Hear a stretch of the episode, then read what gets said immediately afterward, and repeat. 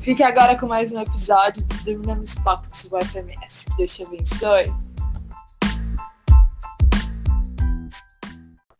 Deus, Pai, te agradeço, Deus, por mais esse pocket, Deus, que está se iniciando agora, Pai. Eu te agradeço, Pai, pela vida das pessoas que estão aqui, Deus, em nome de Jesus, Pai, que esse momento seja incrível para elas, Deus. Senhor, venha sobre, glória a Deus, esses lares, Pai, sobre essas famílias. Senhor, invada esses lugares agora com a tua presença, Pai. Em nome de Jesus, Pai, que nós possamos ser tocados, Deus, por algo direto do Senhor hoje, Deus, em nome de Jesus, Pai. Amém. É, eu queria ler uma passagem lá em 1 Samuel, vou escrever aqui. 1 Samuel é,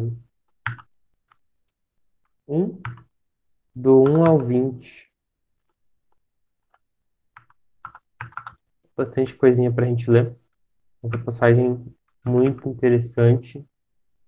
Quem vai na igreja desde pequeno conhece essa passagem aqui. Já escutou até musiquinha. Nossa, infância, feelings aqui. Ó, vamos ler lá. Vou tentar ler bem rapidinho pra gente, encurtar nosso tempo. Fiz bem assim. No versículo 1. Houve um homem de Ramataim Zofim, da região montanhosa de Efraim. Opa, tem gente entrando. Cujo nome era Eucana, o filho de Jorão, filho de Eliú, filho de Tou, filho de Zuf, Eframita. Tinha ele duas mulheres. Naquela época a gente era, era comum essas coisas, tá? Não vão. Vamos citar, não. Enfim, é uma questão cultural e temporal. Tinha ele duas mulheres. Uma se chamava Ana e outra Penina. Penina tinha filhos, Ana, porém, não os tinha. Este homem subia da sua cidade, de ano em ano, é, a adorar e sacrificar ao Senhor dos Exércitos em Siló. Estavam ali os dois filhos de Eli, Ofne e Finéias, como sacerdotes do Senhor. No dia em que Eucana oferecia o seu sacrifício, dava ele porções deste a Penina, sua mulher, e a todos os seus filhos e filhas. Ana, porém, dava porção dupla, porque ele a amava. Ainda mesmo que o Senhor a houvesse deixado estéril, a sua rival procurava excessivamente para a irritar porquanto o Senhor lhe havia cerrado a madre. Assim, fazia ele de ano em ano, e todas as vezes que Ana subia à casa do Senhor, a outra a irritava, pelo que chorava e não comia. Então Eucana, seu marido, lhe disse: Ana, por que choras? E por que não comes? E por que estás de coração triste? Não te sou eu melhor do que dez filhos? Após terem comido e bebido em Siló, Estando Eli, o sacerdote, assentado numa cadeira e junto a um pilar do templo do Senhor, levantou-se Ana e, com amargura de alma, orou ao Senhor e chorou abundantemente. E fez um voto, dizendo: Senhor dos exércitos, se benigna, benignamente atentares para a aflição da tua serva, e de mim te lembrares a tua e da tua serva te não esqueceres, e lhes deres um filho varão, ao Senhor o darei por todos os dias da sua vida, e sobre a sua cabeça não passará a navalha. Demorando-se ela no orar perante o Senhor, passou Eli, observando o movimento dos lábios, porquanto Ana só falava no coração. Seus lábios se moviam, porém nada se lhe ouvia de, de sua voz. Por isso, Eli a teve por embriagada. Ele disse: Até quando estarás tu embriagada? A parte de ti esse vinho. Porém Ana respondeu: Não, senhor meu, eu sou mulher atribulada de espírito, não bebi vinho, nem bebida forte. Porém, venho derramado a minha alma perante o Senhor. Não te venhas, pois, a tua serva por filha de Belial. Porque pelo excesso da minha ansiedade e da minha aflição é que tenho falado até agora. Então lhe respondeu Eli: Vai-te em paz. O Deus de Israel te conceda a petição que lhe fizeste. E disse, e disse ela: Ache tua serva mercê diante de ti. Assim a mulher se foi, se foi seu caminho e comeu, e o seu semblante já não era triste. Levantaram-se de madrugada e adoraram perante o Senhor, e voltaram e chegaram à sua casa, a Ramá. Eucana coabitou com Ana, sua mulher, e lembrando-se dela, o Senhor, ela concebeu e, passado o devido tempo, teve um filho, que chamou de Samuel, pois dizia do Senhor o pedir. Olha só que doideira, cara. Que história de reviravolta isso daqui. Galera, tem várias coisas muito profundas é, nessa passagem aqui. E a mais doida delas, na verdade, eu amo notar isso nas passagens bíblicas, é uma coisa que se chama processo, sabe? É, a primeira coisa é que Ana, ela era estéril. Mas se vocês notarem, no versículo 5 e 6, olha só. Ana, porém, a Ana, porém, dava porção dupla, porque a amava. Ou seja, o Cana amava ela muito. Ainda mesmo que o Senhor a houvesse deixado estéril. Olha só que doido. A, a esterilidade de Ana não tinha a ver com algo de nascimento, não tinha a ver com algo de nascença, mas tinha a ver com o período em que Deus estava separando ela, em que todas as vezes ela subia para adorar e pedia para Deus, Deus, é, eu não posso ter filhos, toda vez que eu venho aqui, eu, eu sou irritada por Penina, e a Penina zomba da minha cara, porque eu não tenho filhos. E para as mulheres naquela época, ter filho era tipo, algo assim, uma benção imensa, né? É, então, quando uma mulher não podia ter filhos, ela geralmente era menosprezada por outras mulheres e menosprezada até pelos homens. Olha só que doideira. Mas isso aconteceu com Ana depois que ela casou, né? Depois que ela se juntou com Eucana. E Eucana tinha todo esse amor, derramava todo esse amor pela vida dela. E ele não desprezava ela em nenhum momento por isso. Mas ela tomou uma atitude diferente, sabe? Dessa vez ela, ela foi e orou, né? Clamou. É, essa parte aqui na Bíblia está até escrito a oração e o voto de Ana, né? Ah, no versículo 10 fala bem assim: Levantou-se Ana e com arma, arma, amargura de alma orou ao Senhor e chorou abundantemente. E fez um voto dizendo: Senhor dos exércitos, se benignamente atentares para a aflição da tua serva, e de mim te lembrares da tua serva e não te esqueceres, e lhe deres um filho varão, ao Senhor darei por todos os dias da sua vida, e sobre sua cabeça não passará navalha. Olha só que doido. Ana ela não só pediu para ter um filho, ela pediu para ter um filho, e aqui está varão, é, e varão na, significa homem, né? É gíria de crente, né? A gente não fala homem, não fala rapaz, a gente fala varão. E mulher é varoa. Mas enfim, o pessoal fala por causa dessa passagem aqui, mas varão significava é, justamente uma ferramenta, né? Então, ali o papel do homem como uma ferramenta. E ela pede, Deus, que seja um servo, seja um homem, e se o Senhor me conceber esse pedido, eu darei ele Mãe, tá tendo pockets agora, mãe. Desculpa aqui. Normal. É, mas enfim, voltando aqui, recapitulando. É, se o Senhor me der um varão, eu vou te dar ele por todos os dias da vida dele. E aqui, um pouquinho mais no final do versículo 11, fala assim: E sobre sua cabeça não passará navalha, isso daqui era um voto que se fazia naquela época, chamado o voto de Nazireu, onde quem fazia esse voto geralmente era para eles faziam algum treinamento para ser algum líder, para ser algo, enfim, e tinham alguns pré-requisitos. Um deles era não cortar o cabelo, outro eles não tomavam nem vinho, nem bebida forte, né? Ou seja, bebida com, com teor alcoólico. E eles eram separados eles passavam um tempo é, fazendo esse voto, e esse voto durava no mínimo 40 dias. Mas, enfim, aquilo era um voto que se fazia da pessoa falando: Deus, eu estou separando esse período da minha vida, ou essa fase da minha vida, para servir o Senhor, para me dedicar ao Senhor. E geralmente esse era um período de treinamento, literalmente. E eu vou falar isso antes, né?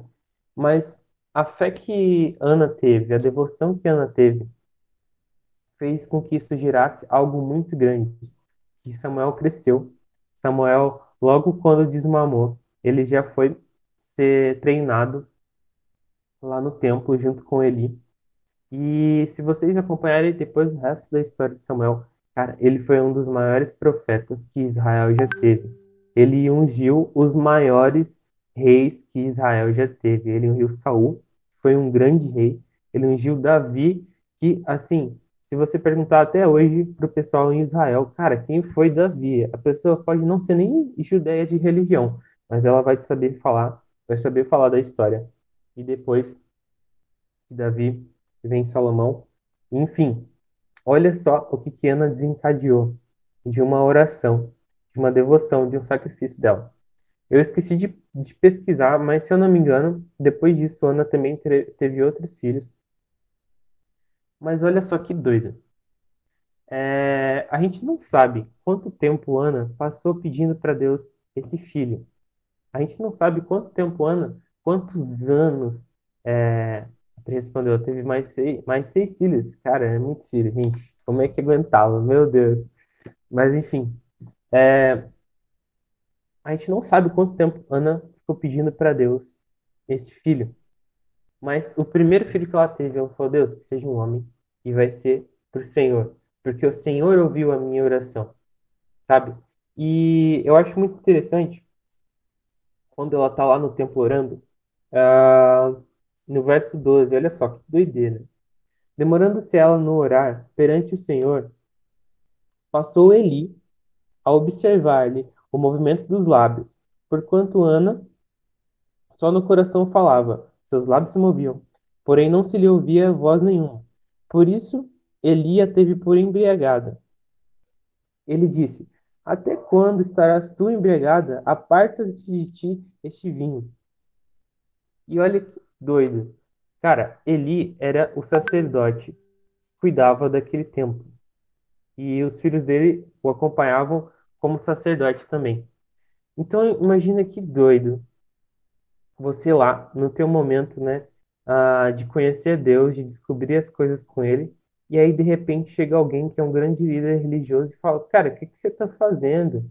Você está muito doido? E você já está ali todo aflito, esperando aquela resposta de Deus que você acha que nunca chega, parece que está demorando, parece que, sabe, nunca acontece. E então ele chega para ela e fala, cara, você tá embriagado. E lógico, ele não fala isso porque ele achou que ela estava doida ou porque era uma pessoa diferente. É, vou explicar para vocês como é que era um sacrifício naquela época. Funcionava mais ou menos assim. Esses sacrifícios que o pessoal fazia, ele não era um sacrifício igual foi do último Pocket, que a gente falou. Você ia lá na montanha, né, ia em algum lugar e queimava algo para o Senhor. É, nessa época era um pouquinho diferente. O pessoal geralmente levava os alimentos para esse lugar de adorar, né, para o templo, e lá eles preparavam as comidas e eles comiam essas comidas em adoração a Deus. Olha só que legal, que da hora. Era um tempo de sentar à mesa, de agradecer por toda a colheita. É, as pessoas geralmente levavam suas colheitas. Quem não podia levar, vendia, comprava lá para sacrificar. Então era um momento que as pessoas festejavam. Era algo que elas estavam lá para celebrar. E muitas dessas pessoas, né, abusavam na celebração e na hora de ir para o templo, elas estavam embriagadas. E Eli achou que isso tinha acontecido com Ana, que não era uma situação tão absurda de acontecer, porque afinal, desde aquela época já existiam pessoas religiosas, né? Mas Ana, ela tinha um propósito. E, e ela orou a Deus, ela clamou a Deus. E mais aqui um pouquinho para frente, no verso 15, ela respondendo Eli, falando bem assim: é, porém, Ana respondeu: Não, senhor meu, eu sou mulher atribulada de espírito. Não bebi vinho, nem bebida forte. Porém, venho derramado a minha alma perante o Senhor. Não te venhas, pois, a tua serva por filha de Belial, porque pelo excesso da minha ansiedade e da minha aflição é que tenho falado até agora. Ou seja, cara, olha o que que Ana não estava passando, não estava sentindo, sabe? para ter, para ter sido confundida com alguém que estava embriagado, ela devia estar numa situação ali de de muita tristeza, sabe? Ela falou: olha, tamanha é a minha ansiedade para ser confundida, tamanha é a minha, a minha aflição para ser confundida. Mas é muito poderoso isso que ela fala. Ela fala: eu venho derramado a minha alma perante o Senhor, sabe? Aonde a gente tem derramado a nossa alma? Quem é que vai ouvir o nosso clamor? Quem é que tem planos e projetos? O que eu acho mais doido é que foi que Deus fechou a madre dela, mas ao mesmo tempo, naquela época, ter filhos era uma bênção. Ter filhos era algo que Deus falou: olha, crescei-vos e multiplicai-vos. Ele falou isso para Noé. Isso daí era uma ordenança de Deus, ter filhos multiplicar. Então, como é que Deus é, faria com que uma pessoa ela não tivesse filhos e não pudesse cumprir essa ordenança dele, sabe? E Deus ele leva Ana para um outro ambiente, sabe? Que a ideia de ter um filho, que a ideia de gerar algo, que a ideia que de receber algo de Deus, ela não é limitada só às coisas naturais, sabe? Aquilo que Deus nos dá, aquilo que Deus nos entrega, aquilo que nós pedimos para Deus e Ele nos dá, Ele nos concede, nos concede, é algo muito maior. É algo que vai muito além. E a todo tempo Ele tenta mostrar para a gente o propósito dessas coisas, sabe?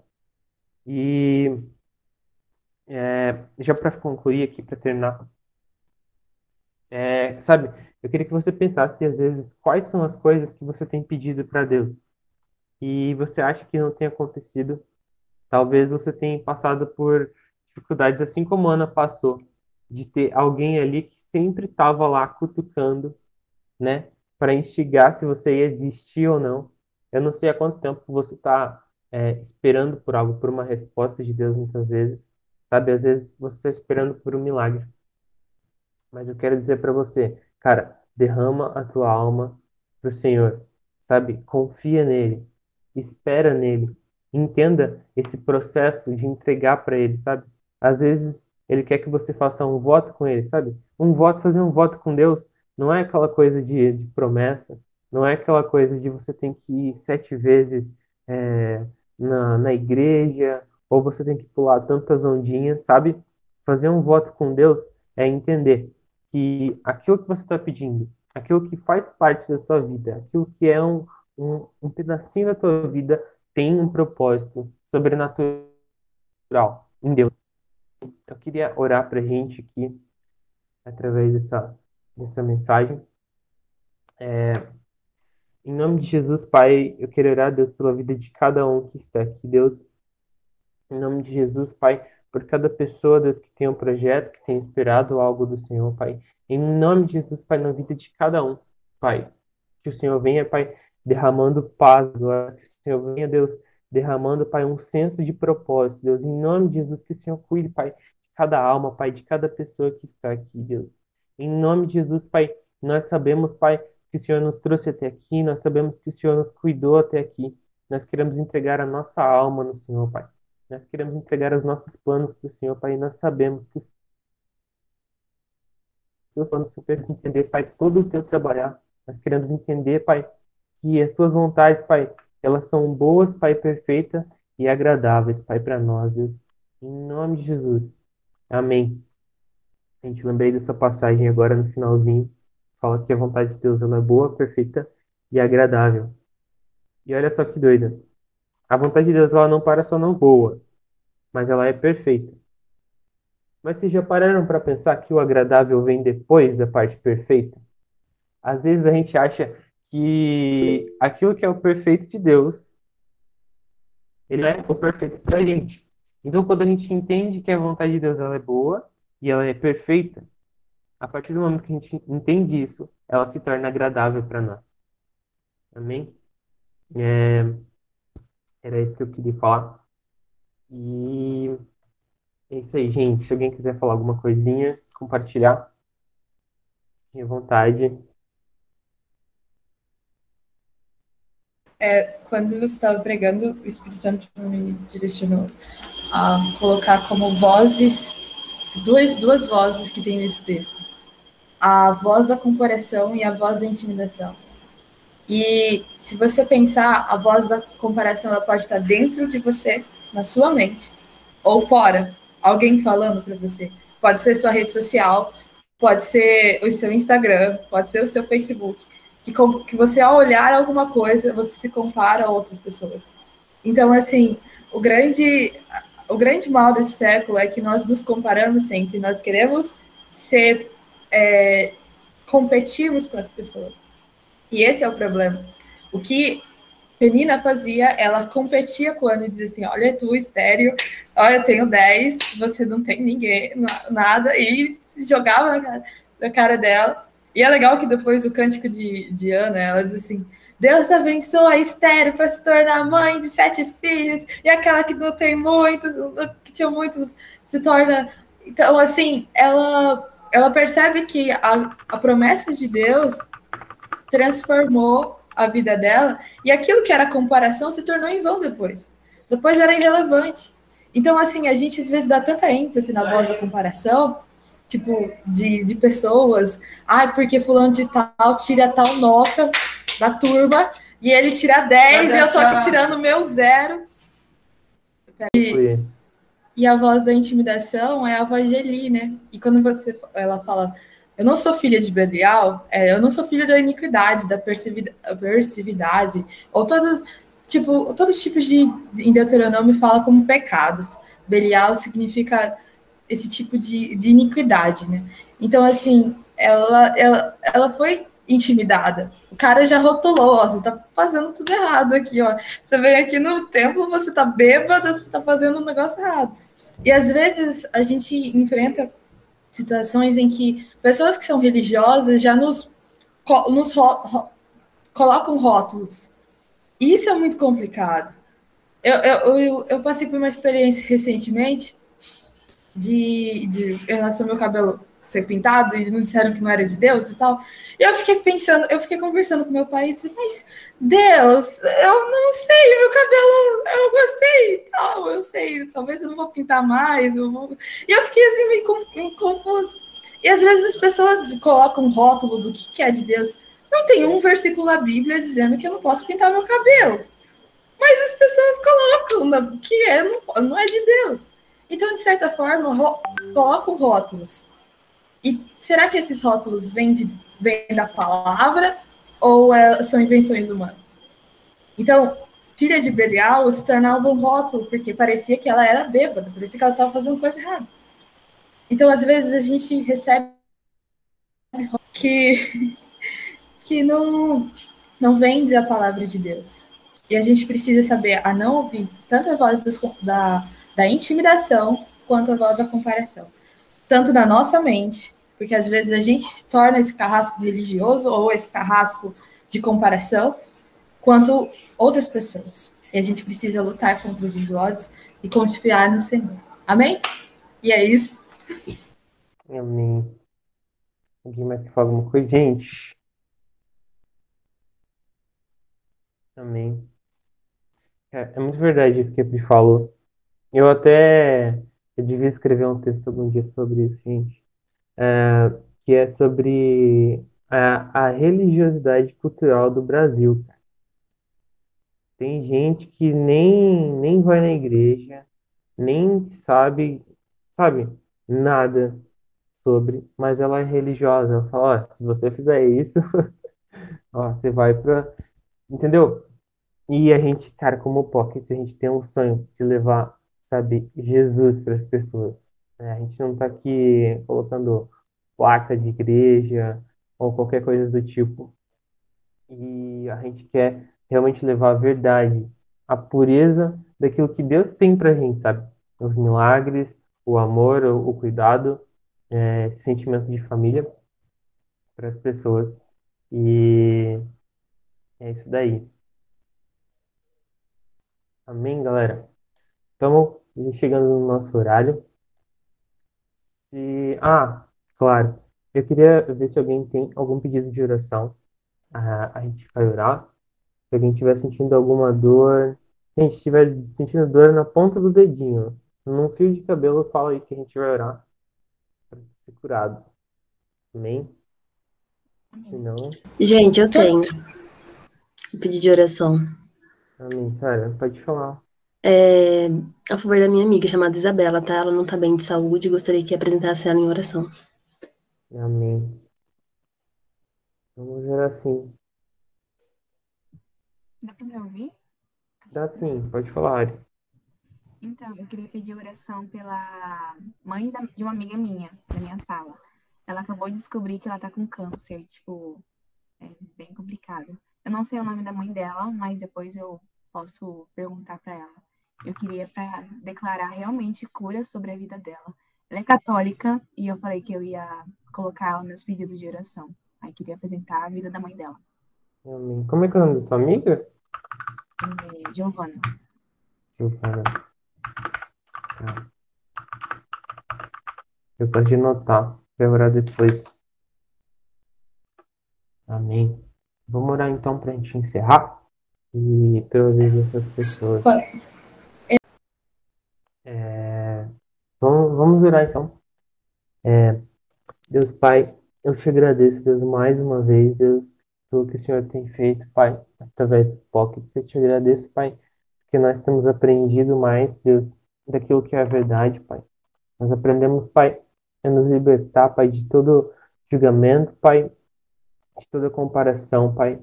Tudo aquilo, Pai, que tenta nos impedir, Pai, de ver a Tua beleza, tenta nos impedir, Pai, de conhecer a Tua verdade. Nós agradecemos imensamente por isso.